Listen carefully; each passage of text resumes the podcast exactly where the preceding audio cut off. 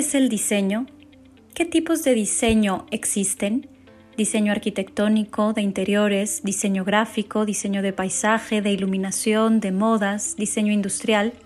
Nuestro día a día está marcado por elementos de diseño a los cuales no siempre prestamos atención, pero que están presentes. ¿Cómo impacta el diseño en nuestras vidas? ¿Qué repercusiones tiene en nosotros de manera individual, social y colectiva? En Diálogos de Diseño queremos abrir estas conversaciones, dar paso y voz a personas creativas en distintos ámbitos para que nos hablen desde su propia experiencia en cómo es que el diseño influye en sus vidas y cómo ellos logran influir en la de los demás a través de su labor. Bienvenidos. Hola a todos, bienvenidos a este podcast Diálogos de Diseño. Estamos hoy eh, realizando nuestro episodio número 10 con un eh, invitadazo que tenemos aquí, que estamos muy contentas de que haya aceptado nuestra invitación, el arquitecto Raúl Buitrón. Raúl, bienvenido, de verdad, gracias por estarnos acompañando el día de hoy. Muchísimas gracias a ustedes, eh, Jimena, Cristina. Es un placer, es un placer haber recibido su invitación. Gracias. Pues como, como siempre hacemos, vamos a, a leer un poco tu, tu, biografía para que la gente sepa quién eres, sepa en qué te especializas y empiece a entender un poco más de qué vamos a hablar el, el día de hoy. Así que voy a proceder a leer tu, tu introducción y ahora continuamos con la entrevista. Raúl es arquitecto por la Facultad de Arquitectura de la Universidad Nacional Autónoma de México. Además cuenta con una maestría de arquitectura en tecnología con mención honorífica por la División de Estudios de Posgrado también de la Facultad de Arquitectura de la UNAM. También, eh, adicional a, a, estos estudios, ha complementado estudios adicionales en países como Canadá, en la ciudad de Quebec y en diversas ciudades de Estados Unidos. Ha sido ponente en las principales universidades del país, así como en España, participando con la ponencia Low Carbon Cities. Eh, ha hablado de edificios sustentables en Caracas, en Venezuela, y de arquitectura sustentable en la Universidad Católica de Colombia, en Bogotá. Adicional a esto, ha sido profesor en el Tecnológico de Monterrey, Campus Estado de México, Campus Ciudad de México, en la Universidad La Salle y actualmente también es catedrático en la Universidad Anáhuac del Norte. Además, ha sido coordinador académico del Diplomado en Tecnoconstrucciones Futuras en la Universidad Iberoamericana, coordinador general del Congreso Internacional de Arquitectura en Alta Tecnología Bioclimática y Diseño Sustentable en la Facultad de Arquitectura de la UNAM, y además fue coordinador y ponente del taller La forma sigue a la energía en 2017 en colaboración con Foster and Partners. Raúl es fundador y director de Bioma y de Raúl Huitrón Arquitectura desde 2004, donde desarrollan proyectos de arquitectura e ingeniería bioclimática en México, en España, Colombia, China, India y Arabia Saudita, donde incorporan tecnología avanzada desde el proceso de diseño hasta el comportamiento energético de los edificios, usando programas en simulación térmica, ventilativa y lumínica de los edificios. Eh, estudian su consumo de energía y posible generación eh, desde sistemas renovables. Eh, en bioma incluyen conceptos, además de estrategias sobre el uso de agua y de planes maestros sustentables. Eh, en su oficina han desarrollado proyectos de diversas tipologías, desde conjuntos urbanos, espacio público, edificios de usos mixtos, comercial, corporativos, entretenimiento, eh, deportes, cultura, religiosos, vivienda, en fin. Eh, tienen una cantidad impresionante de proyectos en su haber. Ahora, después de haber leído esta, extensa biografía y conocido mucho más acerca de, tu empresa, de Bioma y de, de todos los proyectos que, realizan, pues sí me gustaría contar un poco cómo es que, te conocimos. Yo la verdad es que tengo el privilegio de, de haber trabajado contigo ya anteriormente, tenemos algunos años de, conocernos, así que siempre es un, privilegio volver a, volver a encontrarnos y espero que muy pronto eh, tengamos la, oportunidad de trabajar nuevamente. Que sí, muchísimas gracias. Y pues sin, sin más preámbulos, le voy a ceder la palabra a Cristina para que, para que Cris pueda arrancarse con la primera pregunta de, de la entrevista. Así es. Hola, hola Raúl, hola, hola a todos. Me da muchísimo gusto que estés por aquí. Eh, creo que esta plática va a estar muy interesante. Y pues nos arrancamos con la primerita pregunta que, pues mira, después de todo lo que escuchamos ya en tu biografía y, de conocerte nosotras, sabemos que eres un arquitecto, la verdad, muy importante en nuestro país en cuanto al tema de la bioclimática se refiere. Pero quisiéramos dejar más claro este término para la audiencia, este, que nos expliques bien qué significa este término o, o más bien si tú utilizas este término y pues platicarnos un poco más acerca de esto. Claro, con mucho gusto. El término de bioclimática efectivamente se tiene que describir y explicar con, con el detalle que, que, se merece. Es, es un término que queda implícito en la arquitectura y quisiera incluso ser más, más aspiracional diciendo con la buena arquitectura, porque la bioclimática hace una referencia de incluir las condiciones y las características del entorno, especialmente del entorno natural cuáles son las, las, condiciones climatológicas, las condiciones de la temperatura promedio mensual, anual, direcciones y velocidad de vientos dominantes y cómo esto realmente forma parte del diseño arquitectónico. El diseño arquitectónico debe tener una respuesta respecto a lo que está pasando con el clima. Así hemos visto cómo la arquitectura ha venido evolucionando a través de toda la historia, desde el Polo Norte, cómo se construyen los iglúes, hasta, no sé, las, las tribus africanas la arquitectura vernácula que tiene diferentes condiciones en cualquier, en cualquier punto de los hemisferios del planeta. Naturalmente que la, que la arquitectura es, es un testigo de lo que está pasando en su lugar, es un testigo, como, como lo, acentuaba constantemente Octavio Paz, es un testigo insobornable de la historia. Yo le agregaría, y lo agrego continuamente, y del clima. Eh, entonces, esto, pues finalmente los, los antiguos, las antiguas eh, civilizaciones pues nunca se preguntaban si estaban haciendo arquitectura bioclimática. Era parte de su supervivencia, de lograr las mejores condiciones de confort, de confort térmico, lumínico, eh, etcétera, acústico. Si no diseñaban así, se morían del frío o se morían del calor, era absolutamente normal. Y tampoco tenían la tecnología para poder refrigerar los alimentos. Entonces tenían que generar sus propias cámaras frías ¿Y cómo? A partir de, entender no solamente la orientación, las condiciones climatológicas, sino las características de los materiales, para que tuvieran precisamente esa adaptabilidad para lo que estaban procurando hacer. Viendo esto, se podrán dar cuenta que la arquitectura, pues, ni siquiera debiera llamarse bioclimática. Es arquitectura, pero de pronto ocurre un fenómeno que me parece que vino a afectar la madurez de ese tipo de evolución vernácula que fue cuando en el siglo XX, durante el cambio a la segunda mitad del siglo XX, dicen, oye, pues vamos a despreocuparnos de esto porque ya tenemos toda la tecnología donde el edificio pudiera, pudiera estar totalmente desorientado, o mejor dicho, orientado a donde se nos ocurra. No importa si hace frío, si hace calor, si tienes grandes aperturas, si tienes ventanas, si tienes muros ciegos, no te preocupes. Yo te voy a poner un sistema mecánico que te de la temperatura exacta que tú quieres. De pronto ahora nos damos cuenta que eso cuesta, sobre todo por el alto consumo de energía y tiene una repercusión altísima desde la inversión inicial de los edificios y la, operación y el consumo que tiene traducido siempre al costo. Entonces, ahora sí, todo el mundo voltea a ver, eh, incluso hasta las certificaciones, y entender la importancia de que la arquitectura nunca debió despegarse de estos conceptos. Obviamente, eh, se empiezan a, retomar y sobre todo a repetir, bueno, y, cómo sería esa arquitectura que de pronto le dejó, le dejó preocupar a la humanidad por la tecnología? Pues bioclimática, ¿no? Porque tomamos en cuenta la naturaleza, pero pues eso, es, eso es algo como más un término actual.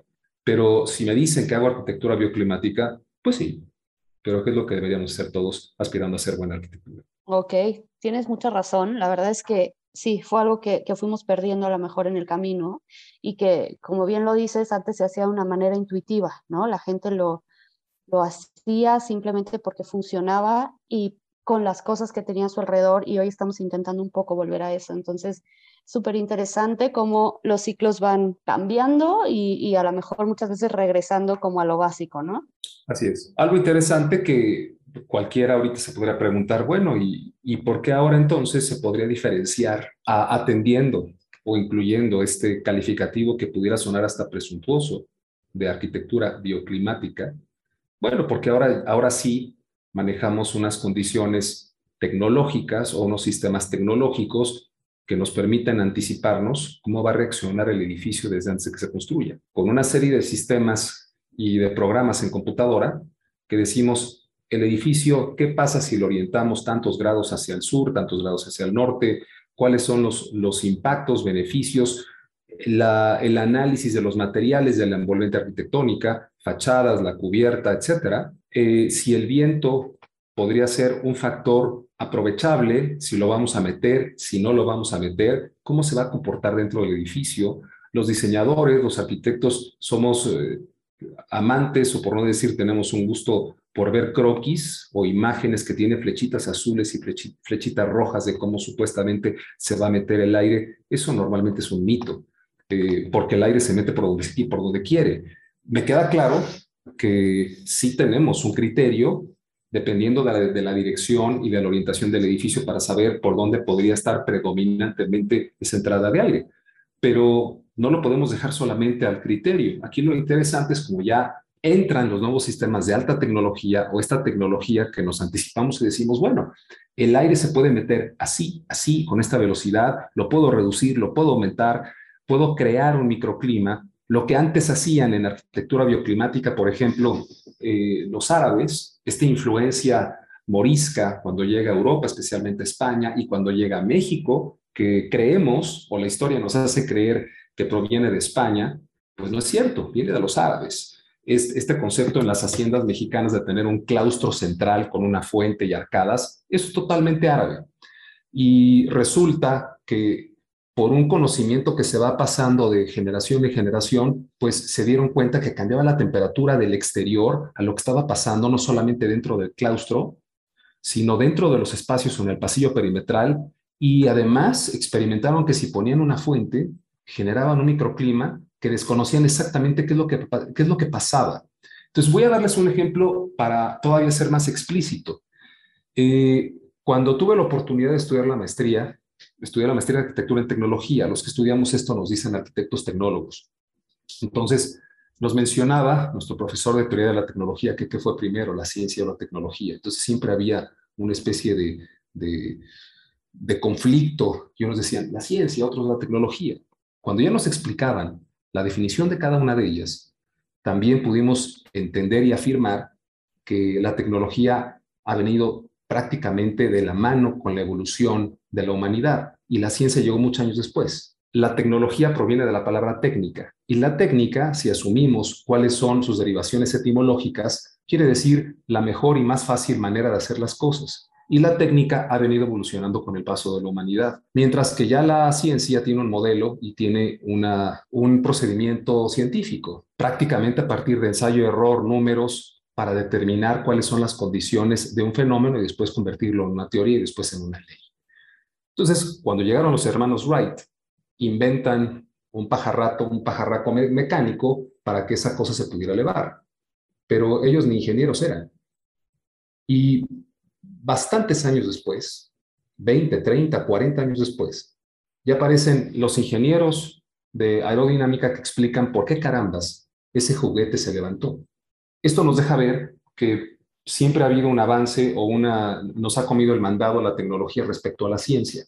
Entonces, la arquitectura bioclimática, pues casi siempre eh, ha existido desde que la humanidad ha tenido que guarecerse de las condiciones del, del entorno natural. Y ahora la diferencia es que nos anticipamos y con la tecnología, lo que es la arquitectura bioclimática contemporánea, ahora sí podemos decir, como en el caso del, primer aeroplano de los hermanos Wright, sí podemos decir por qué un claustro con una fuente central tiene ese cambio de temperatura, pero ahora lo calculamos y sabemos exactamente por dónde debe entrar el aire, si tengo que aumentar o disminuir el tamaño de las aperturas, cómo voy a afectar su velocidad y qué temperatura voy a tener allá adentro. Y si empiezo a jugar con una serie de, de combinaciones de materiales, sistemas de protección solar, etcétera, etcétera, determino si estoy logrando una temperatura de confort adentro incluso para decidir si puedo prescindir de un sistema mecánico para acondicionamiento de aire, ya sea aire acondicionado o calefacción. Entonces, ahora sí estamos hablando de arquitectura bioclimática contemporánea, donde forma parte de todo un proceso de, un proceso de cálculo y eso es lo que me permite estar afirmando una y otra vez que el diseño arquitectónico ya es resultado de entender cómo se comporta la energía. Me encantan los, los, ejemplos, que, los ejemplos que pones y cómo vas explicando para todos aquellos que, que pues no están involucrados en, la arquitectura como nosotros, pero que les apasiona el diseño y que por eso nos están escuchando. Creo que lo dejas de una manera como muy representativa y muy clara, eh, pues la importancia que tiene y la importancia que ha tenido siempre este, este término, pero que ahora, bueno, sí, se lo damos un poco más más rimbombante, ¿no? Pero ya más adelante te, haremos algunas otras preguntas para que nos cuentes específicamente de algunos proyectos eh, que has resuelto y que han sido muy, muy exitosos aplicando pues todo, todos estos conocimientos que tienes. Pero antes de llegar a eso, yo tengo ya, la, como decía yo al principio, la fortuna de conocerte desde hace, desde hace algunos años, conozco ya conozco ya un poco de tu de tu historia. E incluso eh, hemos tenido la oportunidad de, participar en alguna clase en la universidad juntos te he invitado a algunas de mis clases, pero me gustaría que, le contaras a la audiencia de dónde viene este, este interés, digo, primero por, por la arquitectura en general, porque sabemos que no, no provienes, bueno, sé que no provienes de una, de una familia de arquitectos o por lo menos eh, de manera directa, ¿Cómo es que decides hacerte arquitecto y a partir de qué momento te empiezas a dar cuenta de la importancia de, pues, de todo esto de, de la bioclimática y cómo es que decides especializarte? ¿De dónde surge este interés? Bueno, me parece que, bueno, hay un proverbio chino que dice que todo lo que tiene forma tuvo un principio. Entonces ahora lo que intento eh, hacer en las formas, pues, o, que ustedes definen con este tipo de, perfil o que podemos definir que es el perfil de la arquitectura que hacemos en mi oficina, pues tiene un origen efectivamente y gracias por la pregunta. ¿Cuál fue el principio de todo esto? Bueno, yo creo que es un principio bastante añejo. Permítanme retomarme a mi infancia. No crean que fue hasta la juventud o la adolescencia, porque particularmente todavía este, recuerdo todo esto como si hubiera sido ayer. Fíjense que, que mi papá nunca le gustaron las, las películas de dibujos animados, nunca. Ni por error me llevó al cine a ver alguna de ellas. Entonces, siempre me fascinaron esos temas relacionados con la ciencia ficción. Mucha de la ciencia ficción inspira la arquitectura y la tecnología que desarrollamos actualmente nosotros. Eh, entonces, lejos de estar viendo Pinocho o Bambi, pues estaba yo viendo Galáctica, este, y bueno, otras como Bob Rogers en el siglo XXV, este, La Guerra de los Mundos, todo lo que era ciencia ficción, pero ciencia ficción eh, y lectura también novela fantástica, o en esa, digamos que en, esa, en, eso, en ese estilo, y la novela fantástica relacionada con otros planetas. ¿Por qué? Porque siempre era para mí tremendamente llamativo el estar viendo cómo, serán, cómo eran los, habitáculos, además de las naves espaciales, sobre todo los habitáculos de esos lugares. Las, las casas, eh, el ver la casa, esa casa como enterrada en medio del desierto, eh, Tatooine Luke Skywalker, era para mí fascinante, ¿no? Eh, entonces, más adelante, siempre al final de mis cuadernos, em, me ponía a hacer dibujos de habitáculos muy extraños. Yo no tenía ni idea si, fuera, si eso era arquitectura. Solamente era estar pensando en el futuro y en un futuro que fuera cada vez más real, aunque se distanciara de la casa donde yo vivía, porque finalmente pues, vivía en, un departamento este, como cualquier otro, pero siempre yo lo veía como si estuviera grabando una película y formara parte de algo de ciencia ficción y cómo yo lo estaría cambiando. Entonces remodelaba las cosas con la cabeza. Tiempo después, eh, ya estando en la preparatoria, pues viene la gran pregunta de qué es lo que eh, debía yo estudiar, sobre todo ya quinto de prepa para pasar a sexto. Y dije, híjole, ahora sí tengo que tomar la decisión. Por parte de, como bien dijiste ahorita, pues no provengo de una familia de arquitectos. Y tú dijiste, a lo mejor, no, no directamente, no, ni indirectamente. Pues ahora, ¿cómo? Eh, como decía el Chapulín Colorado, oh, ahora quién podrá ayudarme. No tenía ni idea de quién me podría tender una mano y tener una mejor idea de, lo que, de qué es lo que hacía un arquitecto, salvo lo que eran prácticamente rumores. Luego, eh, también lo que sí tenía una gran cercanía era con el medio de la publicidad. Mi padre es periodista, pero especializado en mercadotecnia y publicidad, especialmente esta última. Mi hermana es publicista y desde que yo tengo su razón vengo escuchando lo que significa el proceso creativo de una campaña publicitaria. Incluso mi primer trabajo no fue como arquitecto, fue, fue como creativo en una agencia de publicidad a los 18 años, 17 quizá. Este, entonces, era para mí muy interesante estar pensando en la creatividad y, y, esto de pronto motivaba, hizo que incluso me olvidara un poco de esos escenarios mitológicos o de novela fantástica para estar pensando en conceptos relacionados con, con la publicidad. Pero finalmente eh, tuve una conversación con mi padre, le dije, oye, para mí es muy difícil porque en una creas eh, imágenes, eslogans, contenidos para, para vender un producto y con el otro creas espacios para que viva la gente. Entonces me pareció que la carrera de arquitectura me podía dar una, una visión mucho más profunda. Entonces dije, bueno, me voy por la arquitectura, pero siempre pensando, y si pasaba algo, me regresaba a la otra. Pero bueno, entro a estudiar arquitectura. Pero estudiar arquitectura fue algo muy difícil verdaderamente difícil. Me costaba mucho trabajo, fue una, fue una experiencia complicada. Yo notaba que pues no contaba con las mismas herramientas para empezar de mis compañeros que habían estudiado, que estaban estudiando lo mismo que yo, pero que casualmente llegaban con unas maquetas, con unos planos, que si, si para ese momento no habían sonado, tomado ninguna clase para hacerlos, ¿cómo le hacían? A lo mejor no me ponía yo a adivinar, eran hijos de arquitectos y que ya estaban incluso colaborando en las constructoras o en los despachos de sus papás. Pero para mí era frustrante. No sabía cómo, cómo desarrollarlo. Y empezaba a ver los pósters y los cuadros que estaban en la biblioteca, en algunos de, los vestíbulos de la facultad, y pues era una repetición de los mismos arquitectos, de los mismos autores. Obviamente son grandes, pero me parecía incluso hasta aburrido, porque siempre, siempre eran los mismos veía yo o Frank Lloyd Wright o Le Corbusier, y siguiente iba a la Bauhaus, pero todo estaba pero inundado de ese tipo de publicidades, o mejor dicho, de ese tipo de, pósters, y ni qué decir de libros. Y de arquitectura mexicana eh, me asustaba porque decía, híjole, parece que nada más existe Luis Barragán. Y todo era Luis Barragán para acá, Luis Barragán para acá. Mis compañeros, bueno, era una copia excesiva, la buena parte de, de los salones de Luis Barragán. Entonces todos querían ser como Barragancitos.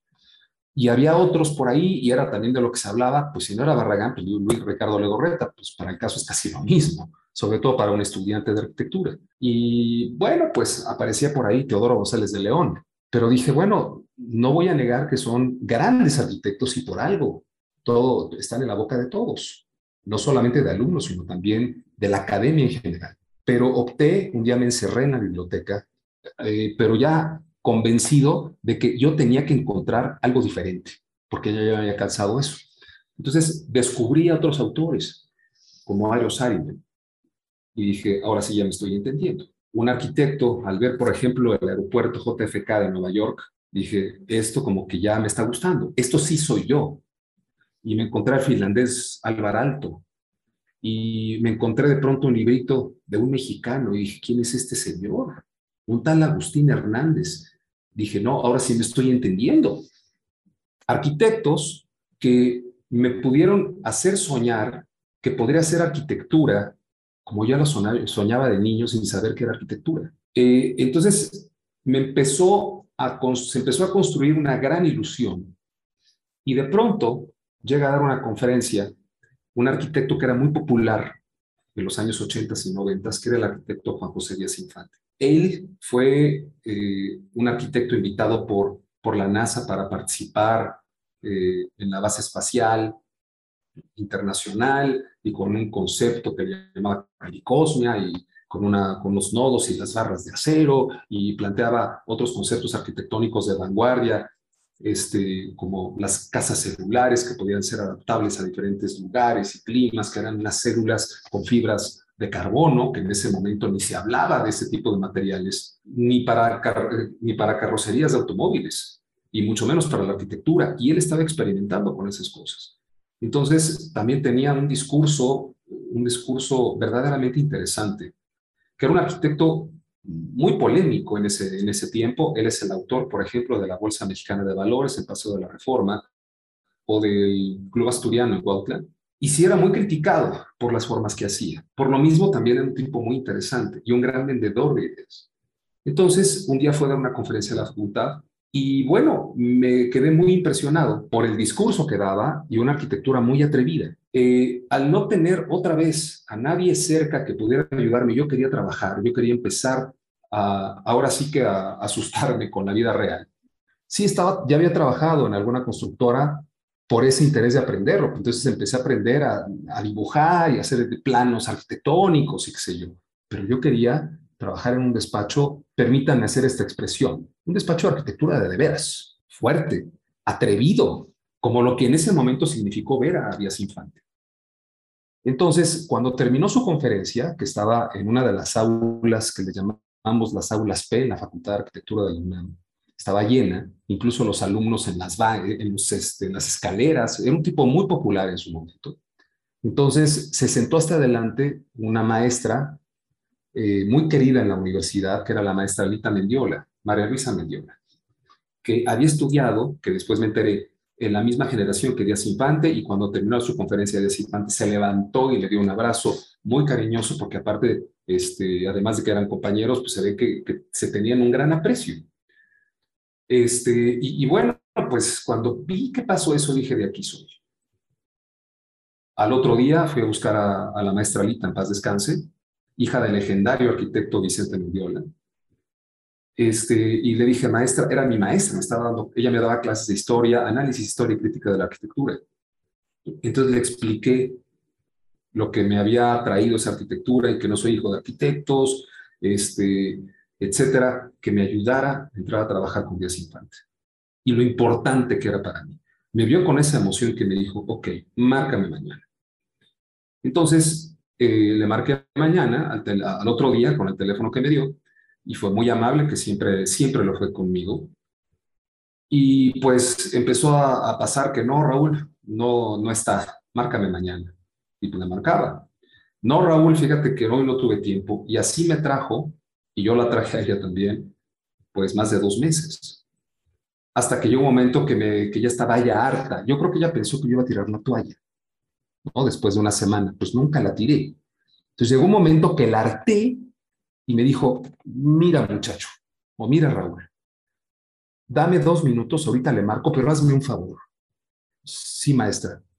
Ahorita que te consiga la lista, perdón, que te consiga la cita, prométeme que no me vuelves a llamar. Digo, no hay problema. Este, entonces, bueno, ya le, ya le vuelvo a llamar a los cinco minutos y me dijo que le marques ahorita. Recuerda la promesa, Raúl. Sí, sí, sí, maestra, muchísimas gracias. Entonces ya le marqué a Desinfante, me contestó él, un hombre de voz dura, cortante y al grano. Entonces le marqué y me dice, este, ya le dije quién era, me dijo, ¿qué quieres? Este, le dije, pues soy recomendado de la maestra Mendiola, me dijo, vente, vente mañana a las 7 y vas que me cuelga. Al otro día, bueno, ese momento dije a las 7 de la noche, 7 de la mañana, San Pedro bendito, pues no le pregunté, pero pues si ahorita le vuelvo a preguntar, me cuelga y pierdo la oportunidad. Entonces supongo que ha de ser a las 7 de la noche, difícilmente un despacho de arquitectura empieza a las 7 de la mañana. Este, bueno, lo que, lo que hice fue aventurarme, voy al otro día a su despacho y ocurrió algo muy interesante porque me recibe le llevo mi, portafolio de trabajo, lo empiezo a ojear y me dice, ¿quién hizo esto? Pues fui yo, de un proyecto que además me habían criticado mis profesores, que no se imaginan cuánto. Eh, pensaron que era yo un reaccionario y casi me reprueban por, ser, por presentar un proyecto tan futurista en segundo semestre. Entonces lo ve este proyecto de Infante y me dice, esto lo hiciste tú dije, sí, arquitecto. Dije, otra vez me va a regañar como mi profesor, ¿no? Lo que Me dice, ¿estás seguro que fuiste tú? Dije, sí, señor. Dice, empiezas mañana a las nueve de la mañana. Ahí me di cuenta que yo no estaba tan equivocado. Que este estilo arquitectónico que yo tenía, que yo quería desarrollar, para, a mi parecer, incomprendido entre mis profesores de la universidad, que eran en su mayoría profesores de una generación bastante más avanzada, tenían como promedio de edad de 60, 70 años, entonces como que no era muy de, su agrado el presentar ese tipo de arquitectura. Entonces entro a trabajar con Díaz Infante gracias a ese proyecto. Y bueno, pues fue una experiencia muy interesante, muy fuerte, porque no era un arquitecto de carácter fácil, pero aprendí muchísimo. Estuve menos de un semestre de la universidad porque después tenía que regresar a hacer las entregas, ya saben, eh, y, cumplí con mi objetivo, por lo menos en, ese primer, en ese primer momento. Pero también ocurrió algo muy interesante que me marcó para toda mi vida. Un día estábamos eh, tomando este, café en su oficina y estábamos conversando, y le pregunté con un tono más relajado, al haber hecho una entrega, le dije, arquitecto, ¿qué pasaría si nos pidieran un proyecto como los que trabajamos con ustedes? Porque yo estaba en el área de creatividad yo era un proyectista, me permitía ser proyectista, aunque eso nos hacía creer porque todo lo diseñaba él, pero en volumen. Y era muy interesante. Entonces le pregunté, oiga, arquitecto, estábamos trabajando en una torre en Paso de la Reforma. Digo, ¿qué pasaría si este edificio nos lo pidieran hacer en una zona histórica, patrimonial o en un clima muy extremoso? Entonces me dijo una respuesta que me dejó pensando mucho. Me dijo, muy sencillo, muchacho, no lo hago.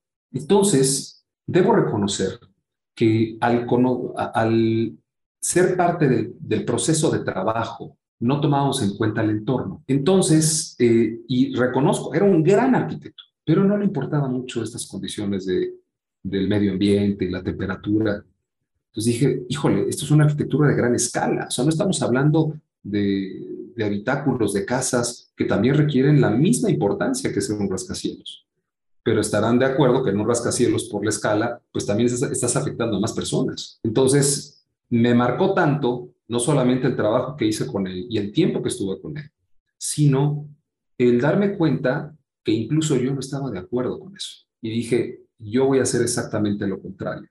Voy a hacer arquitectura y quiero hacer arquitectura de esta escala, pero donde tome en cuenta lo que está pasando alrededor. Y yo ya estaba recibiendo un, un sustrato muy importante de alta tecnología que él manejaba, pero constructiva. Dije, ahora le voy a dar un giro de campana para llevarlo a otro tipo de manejo tecnológico.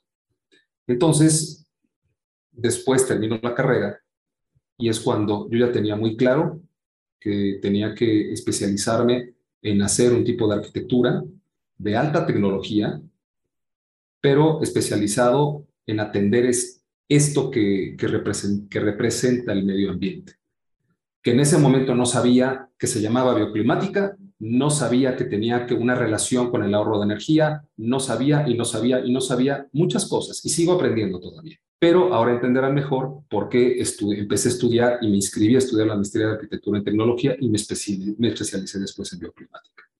Eso es lo que me llevó a hacer este tipo de, cosas. Hubieron más, más momentos muy importantes para ahora sí trabajarlo y trabajar en despachos.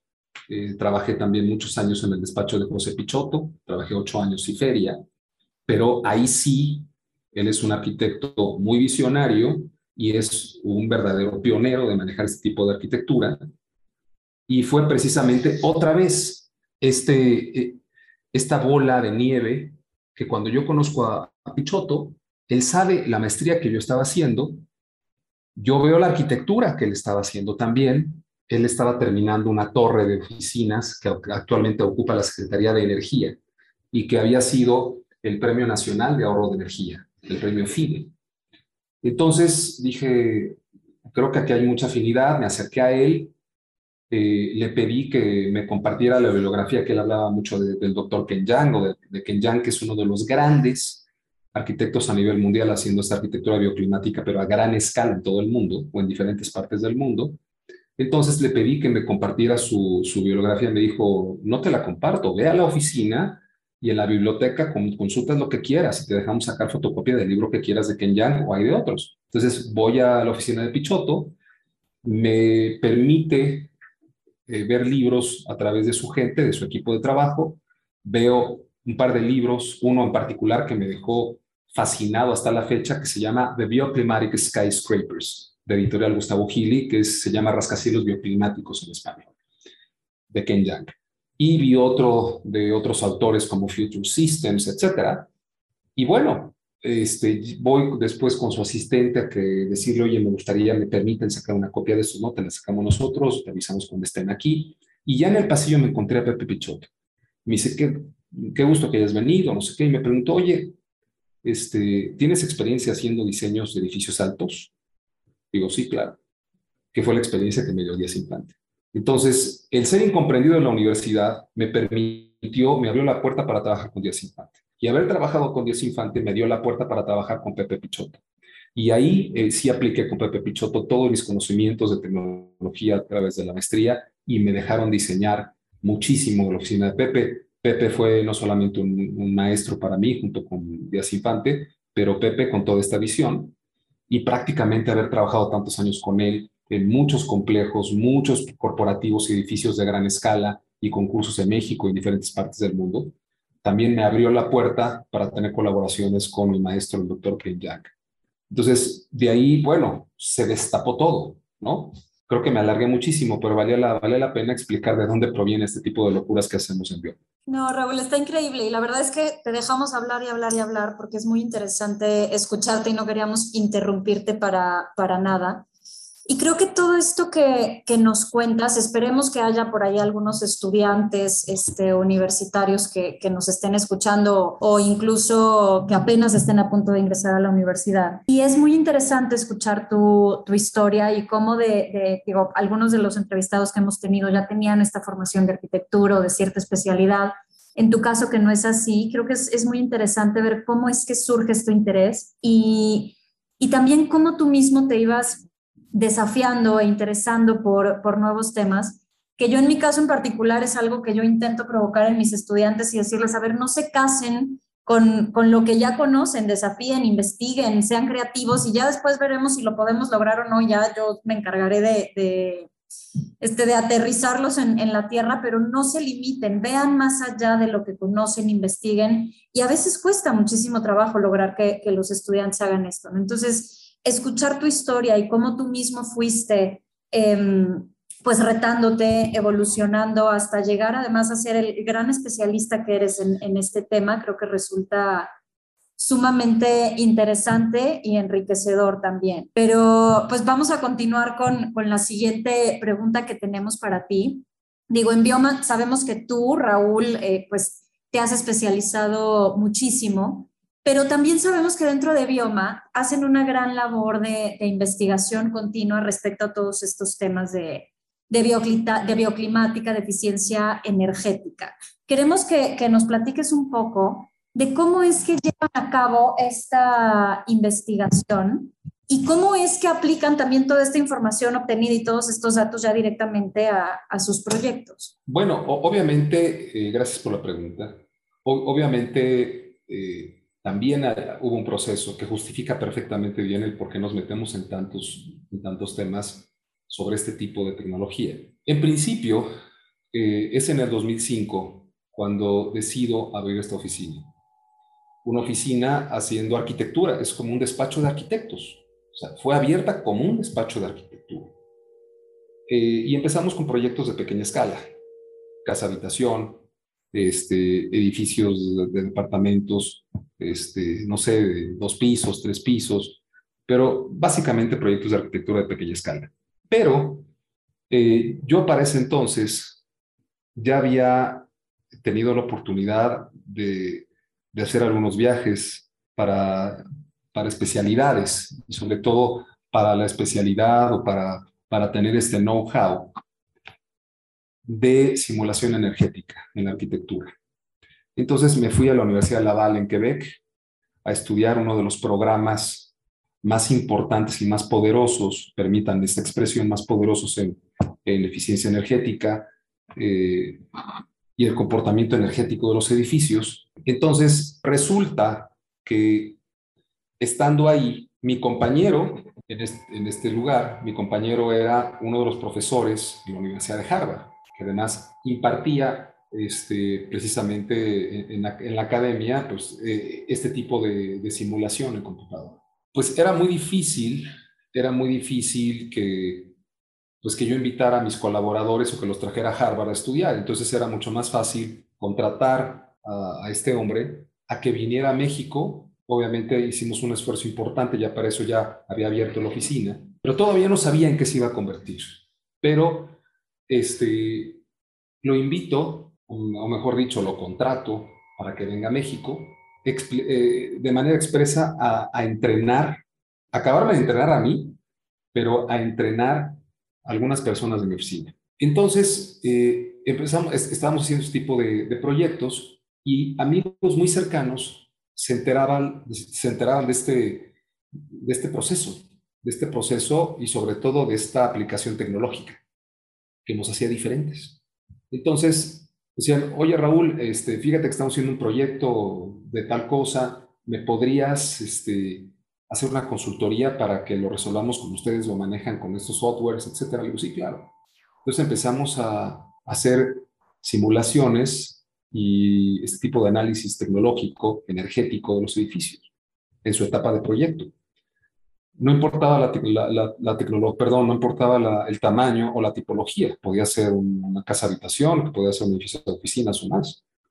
Pero de pronto eh, me empezaban a llamar más y más y más y se empezó a hacer un correo de voz. Este, entonces, bueno, pues fue una cosa muy, pues muy importante pero empezaron a llamar de muchos lados. Pero la sorpresa para mí es que nos empezaron a llamar para proyectos de gran escala, pero gran escala de, de veras. Estoy hablando de rascacielos, de estadios, de museos, de centros comerciales. Y dije, oh, pues qué interesante, pero dije, pues vamos a tener que abrir todo un área, esta área, este, por llamarlo así, un departamento de, de consultoría en esta oficina, que no fue inicialmente pensada para hacer eso, pero vamos a hacerlo.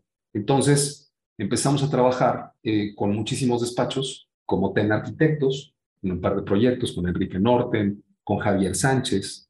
Con Javier hemos participado con él en más de 20 proyectos probablemente, con Juan Pablo Serrano, este, con Agustín Hernández, con Teodoro González de León, en paz descanse, eh, con muchos. Entonces, eh, de pronto nos empiezan a llamar, para mi sorpresa, de otras partes del mundo. Entonces, pues, para hacer un proyecto en España, que un proyecto en China, que otro proyecto en Colombia, que otro proyecto en, este, en la India, y colaborando con despachos también, tanto mexicanos como extranjeros, porque algunos de estos proyectos en el extranjero provenían de un despacho mexicano, pero pues también era despachos extranjeros me decían, tenemos esto y queremos que participes con nosotros. Pues era muy interesante. Y aparte aplicar tecnologías locales o tecnologías que nosotros estábamos aplicando aquí o que sabíamos de aquí. Pero ahora, ¿cómo se hace una transferencia de tecnología? Y en algún momento, de pronto me busca la gente de Herzog y de Neurón para un proyecto en Guadalajara que no desarrollaron, pero para que les diera algunas, algunas conceptualizaciones o algunas, algunas recomendaciones sobre el análisis o lo que estaban considerando para, para los sistemas de aire acondicionado y que fuera este proyecto muy eficiente. Y en el caso de, de la India, con un proyecto inglés, pero en este caso el corporativo que nos estaba contratando está en Nueva York. Entonces, eh, eh, generamos a marchas forzadas, pero en el buen sentido de la palabra, quintuplicamos de pronto la información tecnológica que, que de pronto se maneja en cualquier despacho de arquitectura. Entonces, fue muy interesante que esto que estaba haciendo como consultor lo empezaba yo a experimentar también, a experimentar también como diseñador los proyectos de arquitectura que siempre siguieron. La diferencia es que como consultor eh, eran de gran escala y como diseñador arquitecto eran de pequeña y mediana escala. Pero poco a poco se empezaron a enderezar se empezó a enderezar la balanza y empezamos a desarrollar proyectos como diseñadores también de mediana, gran escala y gran, gran escala. Eh, al estar al mismo, digamos que en, la misma, en las mismas proporciones, pues ya era para nosotros natural el tener este esta investigación para ver cuáles eran los materiales que nos pudieran mejorar todavía el comportamiento energético de los edificios, pero pues obviamente habíamos aplicado un material para España, decir, bueno, lo podremos manejar igual aquí en, en, un proyecto en Colombia, lo podemos manejar igual en un proyecto en México, pero resulta que ese proyecto está en Mérida, o a lo mejor está en Los Cabos, o a lo mejor está en Toluca, este, o en la Ciudad de México. Entonces, obviamente aquí nos, nosotros confirmamos, pero de una forma real, no como un discurso, o, como decimos eh, la generación X, mi generación, como puro rollo, que los despachos de arquitectura, que en mi caso pueda decir, bueno, es que también haces consultoría y también haces mucha ingeniería, sí, pero los despachos de arquitectura que aspiren a ser una arquitectura inclusiva o esta arquitectura que toma en cuenta el concepto energético y tecnológico, está obligada a investigar. Entonces, nosotros investigamos muchísimo, todos los días, para diferentes cosas. Entonces, ya sea para eficientar un, modelo o para eficientar un material que tenga un mejor comportamiento energético, que tenga una mejor resistencia a ganar calor, o cómo podríamos incluir sistemas para generar energía dentro del diseño del envolvente, o cómo pudiéramos eficientar el consumo del agua, o si era posible el tener un edificio sin aire acondicionado. ¿Cómo podríamos meter aire? Pero de una forma diferente, no es abrir ventanas nada más. Entonces, confirmamos que la investigación es parte de nuestro trabajo. Entonces, todos los días investigamos, todos los días sobre materiales, sistemas, transferencias de tecnología y hemos generado también algunas nuevas tecnologías dentro, dentro de nuestra oficina. Pues muy, muy interesante, Raúl, y creo que es muy importante esto, esto que comentas para poder realmente proponer. Esta parte de la investigación debería ser esencial en todos los ámbitos, ¿no? Eh, como arquitectos creo que tenemos ese, ese gran reto y esa gran responsabilidad de siempre continuar informándonos y continuar este, pues, retando nuestras, nuestras propuestas y nuestros, y nuestros estudios. Así que es muy interesante escuchar cómo es que ¿Cómo es que ustedes comenzaron a, comenzaron a integrarlo? Así es. Y también, Raúl, nos gustaría saber, digo, ahorita que nos platicabas sobre todos los, los proyectos que has realizado con muchísima gente alrededor del mundo, grandes arquitectos, si para ti hay un, hay un proyecto que sea muy representativo, al que le hayas agarrado mucho cariño, o, bueno, que te gustaría platicarnos de uno en particular, este, ¿por qué sería el más relevante? Eh, gracias por la pregunta. Bueno, afortunadamente, eh, pues sí tenemos muchos proyectos que, siempre tienen una gran eh, referencia para nosotros, por los retos que significaron en su momento, por la tecnología aplicada, pero por supuesto los resultados. Yo podría, podría, podría platicarles, por ejemplo, un proyecto que desarrollamos en, el estado de Guanajuato, que es un proyecto de gran escala eh, es un conjunto urbano de 130 mil metros cuadrados aproximadamente y es el único gran pulmón de prácticamente de todo el municipio. Eh, es la ciudad de Irapuato. Entonces fue un concurso a nivel nacional organizado por el, el, gobierno, el gobierno de la ciudad y que también, que también avalara el gobierno del estado. Entonces, bueno, invitaron a despachos de Guadalajara, Monterrey, León y la Ciudad de México este, y fue un reto porque planteamos un proyecto que fuera con todo este discurso que acabo de decirles ahorita, pero ahora pues, me podrían decir y voltearse y decir, ya, pero ¿se puede aplicar en urbanismo? Pues era, como decía Louis Kahn, no hay que buscar respuestas, sino preguntas, pero las preguntas adecuadas.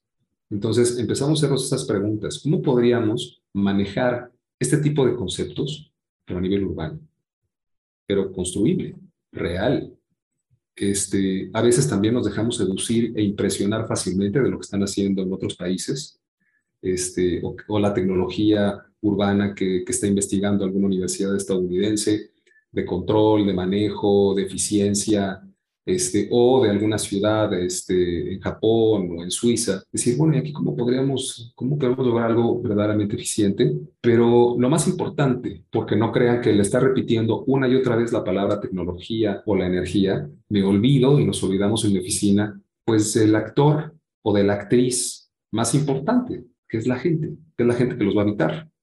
Entonces, el confort tiene representa un binomio inseparable que es la calidad de vida. Entonces, ¿cómo podríamos confirmar y sobre todo comprometer, lograr que, que no desaparezca esa calidad de vida para el usuario? No importa si es un espacio abierto, si es un espacio cerrado, si es público o si es privado, si es un espacio, un espacio público o si es un rascacielos. Entonces, eh, planteamos que fueron las bases de nuestra propuesta arquitectónica y urbana un proyecto que enriqueciera el, equipamiento y los servicios que había en todo el municipio. Incluso encontramos algunos espacios que podríamos incluir que no habían en la región. ustedes saben que Guanajuato, bueno, pues eh, se le considera también como parte de un cinturón que se le llama el Bajío. Entonces, que no estuviera, que no, había, que no hubiera presencia en el Bajío. Entonces, esto nos permitió enriquecer el programa de necesidades. Para los que no son arquitectos, el programa de necesidades es la lista de espacios que configuran un conjunto, por ejemplo, o un, edificio. En una casa, eh, el programa de necesidades es las recámaras, cuántas recámaras, cuántos baños, sala, comedor, y lo empiezas a enlistar y después pones un área para cada uno de ellos, pero enlistarlos es lo que denominamos un programa de necesidades. Entonces, ¿cómo podríamos mejorar, aumentar ese programa, pero de una forma auténtica y que le sirviera a la gente? Después, el hacer un proyecto que fuera un nodo, un nodo, articulador urbano que pudiera, entonces, eh, válgase la, repetición de esta palabra, articular el entorno, porque está, tenemos inmediato el estadio el estadio de los Freseros de Irapuato, estadio de fútbol, eh, una plaza de toros, dos hospitales, y nos dimos cuenta que era el único gran espacio público para toda la ciudad. Entonces, bueno, planteamos eh, canchas deportivas, espacios para la cultura, la educación, foros al aire libre, anfiteatros, cafeterías, eh, e incluso algunos otros que pudieran ser espacios especiales de exposición museográfica para niños o algún otro que pudiera ser un espacio para que pudiera funcionar como un museo cósmico o incluso un planetario. Este, pero bueno, planteamos un proyecto así y con un lago un pequeño, un, lago que, bueno, podría ser considerado, tipificado como un espejo de agua, pero de 5.000 metros cuadrados, o de casi 5.000 metros cuadrados, que para la gente es un, es un lago artificial. En realidad es parte de un concepto bioclimático y tecnológico para la generación de microclimas y una cosa que nos preocupó mucho es cómo podríamos regresarle a este lugar lo que, alguna, lo que algún día fue el ecosistema original, que suena muy romántico, pero ¿por qué no? Entonces, otra vez empezamos haciéndonos preguntas más que buscar respuestas. Entonces, eh, generamos estos, estos conceptos, identificando también las necesidades y por otro lado, sumando a nuestro equipo otros especialistas, que eso es algo que nos gusta hacer todo el tiempo. No somos todólogos. Entonces, juntamos biólogos, paisajistas, etcétera, atendiendo esta necesidad suprema de regresarle a la gente su calidad de vida, generando microclimas y que pudiera empezar a regresar lo que alguna vez fue la flora y la fauna del lugar. Eh, entonces, bueno, también hice la advertencia que estaba yo en absoluto, y lo sigo pensando, en absoluto desacuerdo en ese tipo de proyectos urbanos, que puedo entender las razones, pero la gente se merece un poco más de prácticamente hacer espacios abiertos, todo lleno de cactáceas, eh, ya saben, ¿no? Este, cactus, etcétera, porque consumen nada de agua, casi nada, y en lugar de césped o, o cubresuelos verdes, pues prácticamente gravas, tepojales, tepetates, pues como si estuviéramos en el desierto. Entonces, pues yo me rehúso a decir que esos espacios deben ser tratados como si estuviéramos en medio del desierto. ¿Cómo podríamos lograr que hubiera material vegetal rico, endémico, que se adaptara perfectamente bien al ser regional y que consumiera poca agua, que, tengamos una tecnología que ahorrara el 50% del agua y que además pudiera estar automatizada o lograr este vaso comunicante a través del lago que forma parte de todo un sistema hidráulico. Plantas de tratamiento para reciclar todo el agua de todo el conjunto. Entonces, así lo planteamos, ganamos el concurso y lo más excitante es que se construye. Entonces, este, este proyecto este, es uno de los, de los más interesantes que ya hemos hecho y que obviamente, como siempre lo he dicho, la arquitectura no son los renders, no es el espacio virtual, es el espacio construido para disfrutarlo o incluso padecerlo, pero es el espacio construido. Entonces, no nos queremos quedar eh, atrabancados o encerrados en las simulaciones o en los renders, que son estas, estas imágenes virtuales de la arquitectura o del, del, diseño de los espacios, tanto interiores como exteriores, eh, sino verlos construidos. Este es un ejemplo. El otro, eh, que fue algo también fascinante, un día recibo, recibo la invitación muy generosa de parte eh, de los arquitectos José Reigadas, Antonio Gallardo y Marco Reigadas que ellos dirigen un despacho que se llama Reival Arquitectos de la Ciudad de México.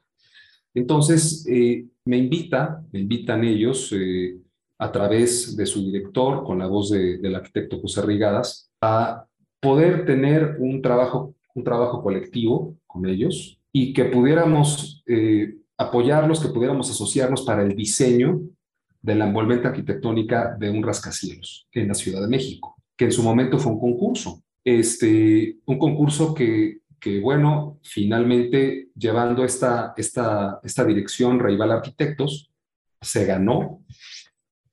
Eh, y es un edificio que se encuentra ya construido en la colonia Condesa, en la esquina de Alfonso Reyes, en la esquina del circuito interior Alfonso Reyes, que es la Secretaría de Economía. Es un edificio eh, del gobierno, una Secretaría de Estado, que fue construido en 1974. Eh, y resulta que en el 85, pues obviamente, pues todos los edificios, o mejor dicho, eh, hubo una, una reconsideración en el análisis de los edificios a, partir de lo que pasó con el terremoto de este año o de ese año. Eh, y todos los edificios del gobierno empezaron a hacer una serie de peritajes para saber si cumplían con la actualización del reglamento de construcciones a raíz del terremoto. Y esto se ve tipificado en las normas técnicas complementarias. Y bueno, este edificio no cumplía con algunas de estas condiciones, de estas nuevas condiciones. Las de origen sí, pero las posteriores no. Entonces se hicieron, hasta donde tenemos entendido, hasta tres peritajes y donde el gobierno, después de analizar a través de la Secretaría de Economía, que cabe aclarar que antes había sido la sede de otras dos, la de Contraloría, la, de Comercio y después la Secretaría de Economía. Eh, entonces optaron que en lugar de adquirir otro edificio y cambiarse, mantenerse en él y remodelarlo pero empezó como un concurso para reestructurarlo. Pero pues toda esta envolvente arquitectónica estaba resuelta a base de precolados de concreto martelinado, que, pensaba, que pesaba más de 200 toneladas. Entonces, el, ingeniero calculista, eh, considerado por Rival para hacer este análisis del reforzamiento estructural, el arquitecto, perdón, el ingeniero de la torre, dijo, lo primero que hay que hacer es quitar toda esa envolvente tan pesada, que es una barbaridad. Y eso es lo que motiva precisamente a Reibal y al arquitecto José Rigadas de que dijeran, Raúl, ¿por qué no este, trabajamos juntos en el diseño de la, de la nueva envolvente? Entonces empezamos a trabajar con este diseño y empezó un ejercicio fascinante. No solamente ahora que se desnuda ese proyecto y, reforzar la estructura y mantener las partes elementales, ¿no? las traves, las columnas, ese core central, que es la realidad además de, nuestra, de nuestros edificios, de nuestra urbanidad en, en el país. No todo es construir desde cero todo nuevo, ahí esto es más fácil. Ahora, ¿cómo actualizas, remodelas, reconstruyes un edificio que ya está construido, que tiene 30, 40 años? ¿Cómo le haces para que ahora sea de alta eficiencia energética? Suena, suena difícil, no fue. Pero empezamos a, trabajar, eh, vi una, iniciativa muy interesante que me dice José Reigadas, oye Raúl, es una gran oportunidad para que el edificio sea eh, con esta alta eficiencia, ¿no? Con, el diseño que, logremos, digo, por supuesto. Pero aquí es donde viene también una propuesta de parte de mi oficina hacia todos. Déjenme analizar si podríamos lograr que este edificio funcione solamente con ventilación natural. Pero déjenme estudiar. Esto significaba un reto enorme. Eh, entonces, más o menos nos llevamos dos meses de hacer simulaciones de cómo podríamos tomar el aire, por dónde saldría, eh, con qué velocidad, pero sobre todo si era posible. Entonces se hizo el comentario al cliente, en ese momento, pues directamente en una junta al que era secretario de, de, esta secretaría, y él nos contestó de una forma clara, estaba yo presente, y sobre todo cuando le expusimos cuáles eran las oportunidades, se voltea con nosotros y nos dice, ok, está bien arquitecto, pero hay dos condiciones. Y debo reconocer que, por lo menos yo, percibí un poco de incredulidad. Y si hubiera estado en su lugar, también la habría tenido. No ruido y no polvo. ¿Ok? Eso, pues, lo volvía todavía más difícil, aunque me quedaba claro que no se trata de abrir ventanas. Porque si tú, estás en un edificio alto, a lo mejor en el piso 22, y abres la ventana y son oficinas, empiezan a volarse todas las hojas. No puedes trabajar así. Además de que el ruido, yo sé que tuvieron ya como invitado a Omar Sad, que además que es un gran amigo mío, eh, pues en distintas colaboraciones que hemos tenido con Omar en algunos proyectos eh, donde hemos coincidido, alguna siempre nos decía, el ruido es más fuerte arriba que abajo, en un edificio de este tipo.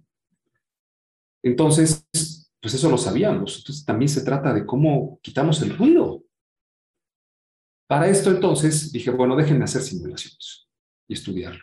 Entonces desarrollamos un sistema que no existe, un sistema donde vamos a buscar la manera en que metamos el aire, fíjense, metamos el aire le quitemos el ruido, le quitemos el polvo y a pesar de eso pueda, ahora sí, meterse en todo el edificio, barra, como decimos de una forma coloquial, barra toda el área de trabajo y después sacamos, saquemos el aire por el lado opuesto del mismo. Suena muy romántico. Ahora calcúlalo.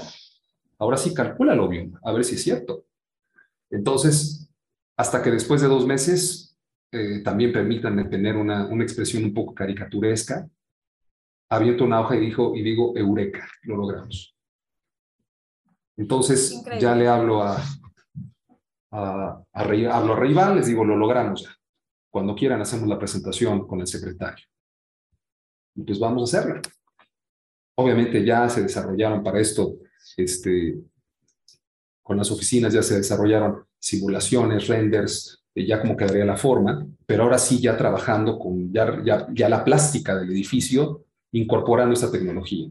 Debo, debo aclarar que esta tecnología también invité a otros especialistas, además de todos los, los locos que colaboran conmigo en, Bioma. Este, digo locos en el buen sentido, ¿no? Este, por las especialidades y las cosas que de pronto les pido que trabajemos juntos.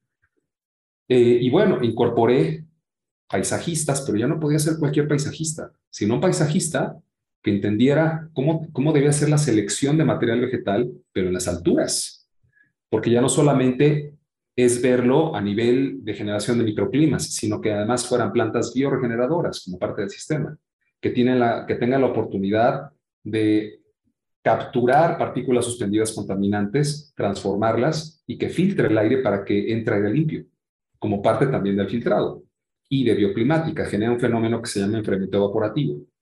Y por otro lado, que aguanten la presión del viento en altas alturas. Entonces, invitamos a paisajistas y biólogos que nos garantizaran que podían mantenerse vivos estos materiales vegetales a pesar de las velocidades de aire y su presión. La velocidad que se mide en metros por segundo y la presión en kilogramos por centímetro cuadrado, que son finalmente coeficientes distintos del mismo aire.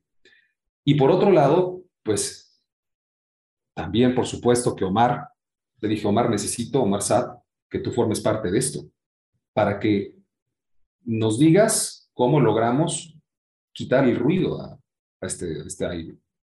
Entonces, bueno, también Omar fue una pieza muy importante. Entonces, finalmente, ya se lo presentamos al secretario y hubo una, hubo una respuesta muy interesante porque también proponíamos conjuntamente que el, refuerzo estructural es a base de contravientos o de estos arriostres, que ya saben que son estas como, como popotes o estas pilas de acero en diagonales exteriores. Y esto no le gustaba nada al secretario. Eh, entonces, pues, él decía que eso se tenía que tapar, se tenía que ocultar, y nosotros insistíamos que debía ser parte del diseño de la, la fachada. La tecnología, ¿por qué hay que ocultarla? Que se vea, está funcionando. Entonces se hizo un diseño donde estos contravientos fueran parte de, de nuestras aperturas, de nuestros sistemas para meter el aire, pero están perfectamente camuflajeados, perfectamente diseñados, modulados, obviamente con sistemas de protección solar, parasoles, selecciones de vidrio según las temperaturas y las incidencias solares, vidrios dobles, vidrios de control solar, un proyecto verdaderamente fino. Entonces, ya cuando se lo presentamos, recuerdo que el secretario nos dice, arquitecto, y aquí en ese momento eh, lo hizo mirándome a los ojos y me dijo, arquitecto, ¿qué pasaría si le dijera que el proyecto no me gusta? Pues eso fue una, un comentario pues muy fuerte para cualquier, cualquiera que está presentando una propuesta, ¿no?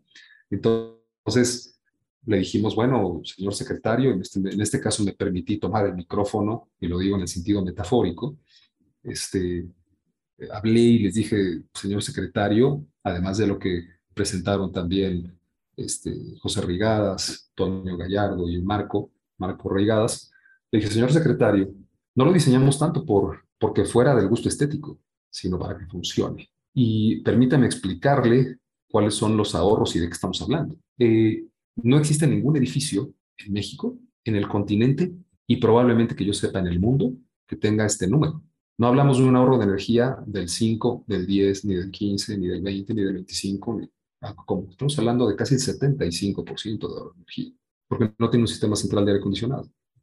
El consumo de energía de un edificio que requiere y, depende de un sistema de acondicionamiento mecánico tiene, una, tiene un consumo de energía del 65 al 70%. Imagínate que no lo tiene. Lo que te vas a ahorrar en la inversión inicial y sobre todo en el consumo de energía, en lo que tengas que dejar de pagar cada bimestre por lo que representa este misceláneo energético. Entonces, cuando empezamos a explicar más toda esa parte, al final dijo, me gusta. Y no hicieron nada, el proyecto se desarrolló, el edificio está construido, está operando, y después me llamaron por teléfono, ya cuando, está, cuando le echaron a andar el sistema. Entonces me dijeron, arquitecto, tenemos unas preguntas. Yo estaba muy asustado, bueno, no asustado, estaba preocupado, porque finalmente no hay ningún edificio que funcione así, en ningún lugar que yo sepa. Entonces, bueno, pues también presentar algo muy innovador, pues también hay que pagar un peaje y entre ellos, pues, la novedad y la noticia y la preocupación de que no llegara a funcionar. Entonces me hablaban para decirme, arquitecto, para hacerme preguntas de otro tipo. Pero mi pregunta es, ¿está funcionando? ¿Hay confort térmico? ¿Funciona bien la ventilación? Ah, eso está perfecto. Entonces, finalmente, este, no solamente descansé, sino que comprobamos todo lo que en rollo vengo diciendo. Entonces, ahí, en esos dos grandes proyectos de gran escala, uno horizontal y el otro vertical, que podría quedar tipificado no es del tamaño de los colosos de reforma. Me refiero a la Torre Mayor o la Torre Reforma o la Torre, o la torre BBVA.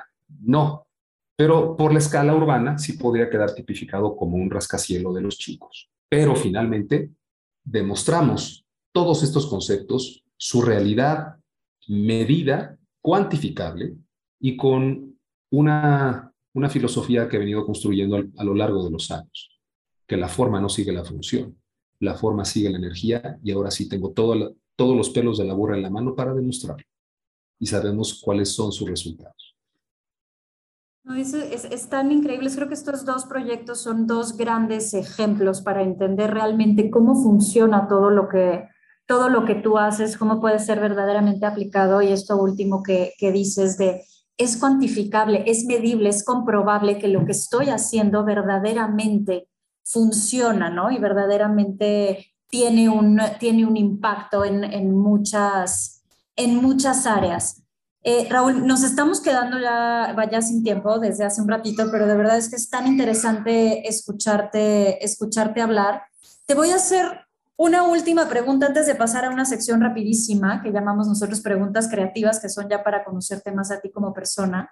Entonces, te voy a limitar en el tiempo y te voy a hacer esta última pregunta. Tienes un minuto para contestarlo, a ver si lo, a ver si lo logramos. Y bueno, durante toda la charla y, todo lo que tú haces, pues siempre afirmas que toda arquitectura debe ser bioclimática, ¿no? Que ya está implícito en. Y si nos ponemos un poco en un, eh, en un contexto un poco dramático y futurista, o quizá y no tanto, ¿Qué pasará en unos cuantos años si la arquitectura no la terminamos haciendo bioclimática? ¿no? Si los arquitectos no terminamos de entender que la bioclimática está implícita, como tú lo has repetido tantas veces en el, en el diseño. ¿Qué impacto puede tener? Eh, digo, obviamente lo relacionado al, al medio ambiente, pero en, en, distintas áreas. ¿Qué nos puedes decir? A ver si nos puedes contestar rapidísimo. Es muy sencillo y muy rápido. La arquitectura que, que, ya estamos viendo que se está haciendo ya no solamente es una arquitectura que debe ser eficiente, sino es una verdadera reacción de supervivencia por habitabilidad, por pandemias, por ahorro de energía, etc. Entonces ya no hablamos de ser arquitectura bioclimática porque querramos incluir este adjetivo. sino porque ahora, está, ahora nos dimos cuenta, especialmente ahora, por nuestra supervivencia, en todos los sentidos. Ha sido más rápido. no, lo hice perfecto, muchas gracias. Y bueno, pues vamos a pasar a la siguiente sección, que como te decía Jiménez, lo llamamos preguntas creativas. Estas preguntas, la idea es que las contestes rápido, como con lo primero que te venga a la mente. Y pues bueno, para conocerte un poquito más a ti personalmente. Eh, y la primera pregunta es, si fueras algún personaje de algún libro, ¿cuál serías? Ay, qué pregunta tan interesante. Híjole, qué buena pregunta. Normalmente, normalmente, este, bueno, podría pensar, ay, qué buena pregunta. Ahora sí te agarramos. sí, me hiciste, me, hiciste, me, hiciste, me hiciste pensar muy rápido, me hiciste pensar muy rápido porque, por ejemplo, a mí me encantaría estar en uno de los libros de Michael Ende, de Michael Ende, que se llama La prisión de la libertad, con un personaje que se llama Borromeo Colby. Y, obviamente maneja toda una, toda una serie de, historias, son cuentos, y uno de esos cuentos tiene que ver que es la casa de los cambios, ¿no? Y es una casa que cuando tú entras, está saliendo. Y la ventana que era horizontal se convierte en vertical y de ser dos aguas es a tres aguas en un segundo. Pero por eso se llama la casa de los cambios. Entonces me quedé muy impresionado con lo que hubiera escrito Mijael o Makelende en, en La prisión de la libertad. Muy bien, muy buena, muy buena e interesante respuesta. Siguiente pregunta rapidísimo. ¿Cuál es tu música o canción preferida? No, bueno, este, obviamente hay, hay, muchas, pero una de mis canciones preferidas es de Sting, que se llama When We Dance, este, que incluso parte del video está hecho en simulación de computadora, con estas esferas que parecen que están levitando, y en lo que fue el pabellón de Kuwait en la Expo Sevilla, perdón, en, una de las exposiciones universales que diseñara Santiago Calatrava, este, no fue la para Expo Sevilla, pero fue una de las exposiciones universales y fue diseñado por Santiago Calatrava. Entonces, combinan todo esto que me pareció un escenario fantástico. Entonces, sin duda es una de mis canciones favoritas. Eh, me gusta mucho escuchar Sting y siempre he sido eh, un seguidor de, de Soda Stereo y de Cerati desde que era yo un adolescente, un adolescente cuando estaba Soda Stereo. Y una de mis canciones favoritas que, que ya fue como Cerati se llama Lago en el cielo. Ok. Bueno, siguiente pregunta es, ¿qué deporte jamás practicarías? Este, bueno, yo creo que te faltó ponerle una S, ¿qué deportes? ¿no? Yo la verdad es que soy bien sacatón, no, no le entro a ningún deporte que, que, para algunas personas necesitan una gran explosión de adrenalina, yo no, sea, no, no me interesa este, baja, utilizar, ya sabe, ¿no? Este, eh, el escalar naranjas, este, ni escalar, ni este, ni el, ni el esquí, este, nada de esas cosas. Yo soy bastante, bastante terrenal y muy discreto. Y totalmente tiene que ver con tu, con tu personalidad. Y ya la última pregunta para, para prácticamente cerrar esto es, si tuvieras que convertirte en un edificio cualquiera en el mundo, ¿cuál serías? Este, ustedes me quieren poner a sufrir, ¿verdad? es increíble dejar a Raúl Buitrón sin habla, entonces estoy encantada yo con estas preguntas. Bueno, la verdad es que uno, uno de los edificios que, que más, más me ha gustado, hay dos que me han impresionado. Este, uno, bueno, y no son autoría mía, obviamente les podría contestar al final un proyecto nuestro, pero voy a hablar de dos que yo no tuve nada que ver. El primero que me impresionó, no saben cuánto, que es eh, el Museo Guggenheim de Frank Lloyd Wright de Nueva York. Es uno de los proyectos de los edificios que verdaderamente le hacen, le hacen sentir a la gente que sí existe la arquitectura, la arquitectura impresionable, pensada, que, te genera sentimientos. Ese es uno. Y el otro, que para mí es una... Eh, el otro edificio es el Instituto del Mundo Árabe en París. Eh, este fue diseñado por Jean Nouvel. Y bueno, obviamente me vuelve loco. Es, eh, es uno de los, de los edificios que, que más, me, más me, me han ilusionado. Me encanta, sin duda. Sí, sin duda, dos fantásticos edificios ambos, también a mí me, me encantan. Y pues prácticamente ya vamos a cerrar y vamos a cerrar nada más pidiéndote una recomendación de algún libro, película, serie, documental o, cualquier cosa que quieras recomendar para nuestra audiencia para entender un poco mejor el mundo del diseño o en lo que tú te especializas? La verdad es que, que podría recomendarles muchos que, que, me parecen muy interesantes. Fíjense que, que, no va a ser necesariamente de arquitectura, pero que tiene una, una relación estrecha con, con entender cómo nosotros afectamos el medio ambiente, cómo, cómo, debemos ser respetuosos de lo que pasa en esas condiciones, en esas cadenas eh, que involucran a los organismos vivos con su entorno. Entonces, ustedes seguramente lo conocen, salió muy recientemente eh, como, una, como un documental ganador en los Oscars incluso, que es Mi Maestro el Pulpo.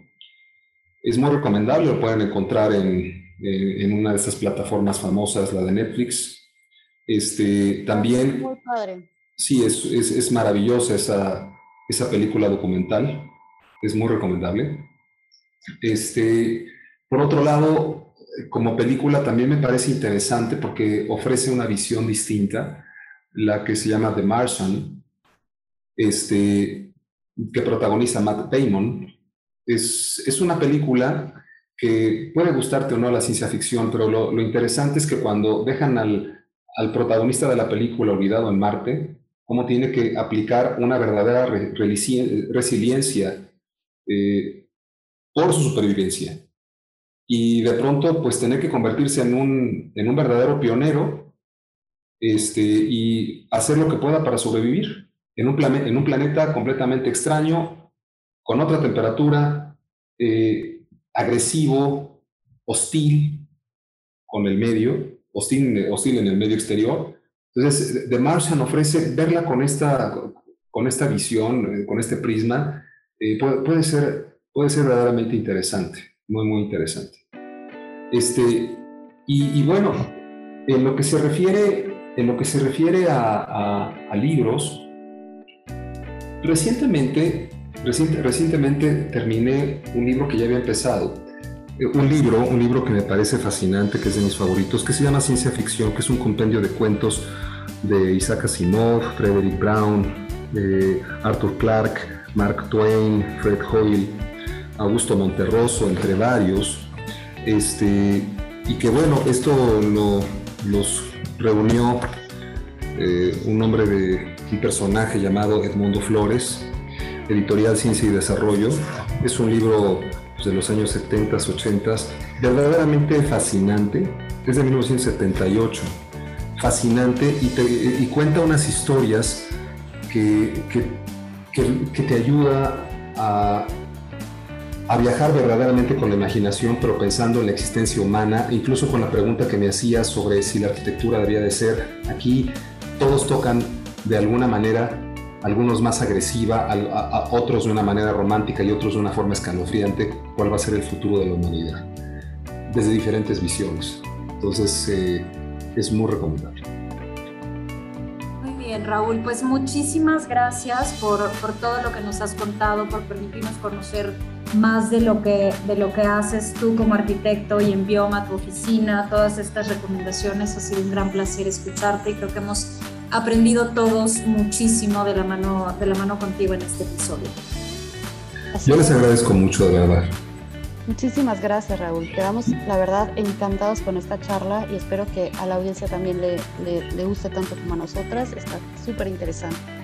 Ojalá, no sé, y les quiero pedir una disculpa a todos y a toda la audiencia por respuestas tan largas. Perdón, se me, de pronto me extiendo, pero es cuando estoy muy contento y me da mucho gusto conversar y compartir con ustedes algo de mis historias. Muchas gracias. No, se nota la pasión por lo, por lo que haces y eso se, se demuestra con todo lo que, lo que nos cuentas. Así que de verdad, muchísimas gracias. Gracias a todos en la audiencia y nos escuchamos en el siguiente episodio. Hasta pronto.